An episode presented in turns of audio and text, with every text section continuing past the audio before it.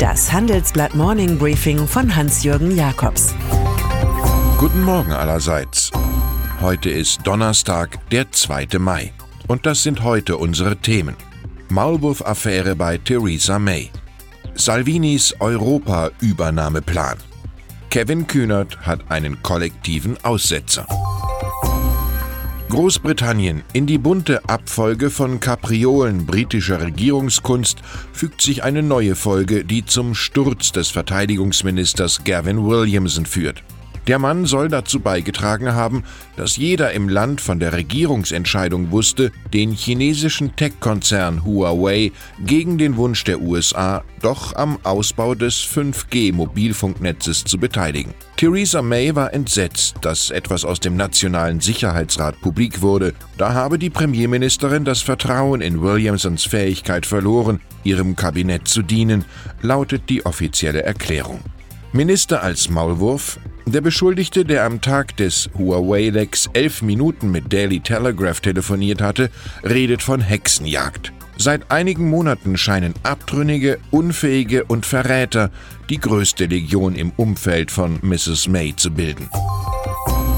Trumps Russland-Affäre. Alles geht fast verwirrend sehr ins Detail. Doch der Eindruck verfestigt sich, dass US-Justizminister William Barr und Sonderermittler Robert Mueller in der Russland-Affäre sehr, sehr weit auseinanderliegen. Immer stärker profiliert sich Barr dabei als rustikaler Vorstopper für seinen Präsidenten Donald Trump. Der zunächst bekannt gewordene vier Seiten Ministerbrief habe den ausführlichen Report Müllers gar nicht zusammenfassen, sondern nur eigene Schlussfolgerungen darlegen wollen. Das sagte Barr vor dem Justizausschuss des US-Senats. Müller hatte sich über das Elaborat seinerseits sehr gewundert. Anders als von den oppositionellen Demokraten gewollt, wird der Justizminister heute nicht bezeugen, wie er genau mit Müllers Mammutwerk umgegangen ist. Frankreich. Linksextreme und Rechtsextreme bekamen gestern Abend in Paris bei den Mai-Demonstrationen jene Hauptstadt des Aufstands, die sie zuvor ausgerufen hatten. Mehrere hundert Aktivisten des antikapitalistischen Schwarzen Blocks lieferten sich dabei erbitterte Kämpfe mit der Polizei. 380 Personen wurden festgenommen, es gab rund 40 Verletzte. Dazu gehört eine russische Journalistin, die von Ordnungskräften mit einem Schlagstock ins Gesicht und auf den Arm geschlagen wurde. Der Gewaltausbruch entsetzte viele demonstrierende Gewerkschafter. Nicht einmal bei der Studentenrevolte 1968 habe es so etwas gegeben. Auch Götter sterben, wenn niemand mehr an sie glaubt, formulierte Jean-Paul Sartre. Beim Schweizer Industriekonzern ABB macht derzeit Verwaltungsratschef Peter Foser in einer Art improvisierten Superman-Rolle alles selbst. Er fungiert als CEO, sucht dafür einen Nachfolger und leitet natürlich auch die heutige Hauptversammlung in der Messe Zürich. Dort wird die vor zwei Wochen verkündete Trennung von Konzernchef Ulrich Spießhofer noch einmal Thema sein. Der Deutsche hatte sich im Machtkampf mit den schwedischen Großaktionären Investor AB, Familie Wallenberg und Cvn aufgerieben.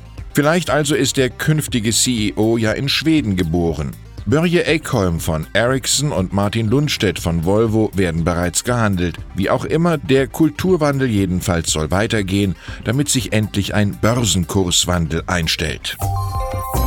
Italien. Voller Ehrgeiz tritt Innenminister Matteo Salvini auf. Er sieht sich schon als Premier und Galionsfigur des rechtspopulistischen Pakts Europäische Allianz der Menschen und Nationen im Europaparlament.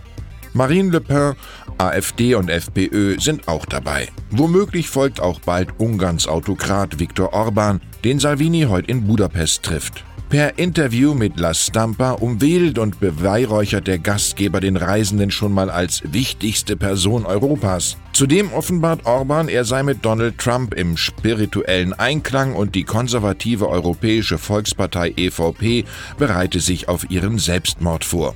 Die EVP-Mitgliedschaft von Orbans Partei Fidesz ist derzeit ausgesetzt und dürfte nach der Europawahl rasch beerdigt werden. Telefonica Deutschland fällt nicht gerade als Leistungsträger der digitalen Revolution auf. Nach unseren Informationen stellt die Bundesnetzagentur nun fest, dass der Ableger des spanischen Konzerns derzeit erst 80 Prozent der Bevölkerung mit mobilem Breitband 50 Megabits pro Sekunde versorgt. In einzelnen Bundesländern seien es sogar deutlich weniger als 70 Prozent. Anfang 2020 müssten es 98 Prozent sein, fordert die Behörde, sonst drohen Verwaltungsverfahren und Bußgelder. Telefonica selbst vermittelt auf Anfrage die eigene Zuversicht, die Versorgungsauflagen zu erfüllen. Und dann ist da noch Juso-Chef Kevin Kühnert, von dem man länger nicht viel gehört hat, was naturgemäß gefährlich ist. Der Grad rhetorischer Lautstärke steigt erfahrungsgemäß proportional zur Länge der davorliegenden Pause. In der Zeit spricht sich der Boris Palmer der SPD nun für eine Kollektivierung von Firmen wie BMW aus und plädiert für demokratisch kontrollierte Gewinnverteilung. Das schließt aus, dass es einen kapitalistischen Eigentümer an diesem Betrieb gibt. Rohmarxismus dieser Art wiederum schließt die Erkenntnis aus, dass beispielsweise Mitarbeiteraktien auch etwas Kapitalistisches sind und hohe Steuerzahlungen etwas Kollektives. Aus BMK, Bayerisches Motorenkombinat, wird jedenfalls nichts werden. Oder mit William Shakespeare, wer bessern will, macht oft das Gute schlimmer. Ich wünsche Ihnen jedenfalls das Allerbeste für diesen Tag. Es grüßt Sie herzlich Hans-Jürgen Jakobs.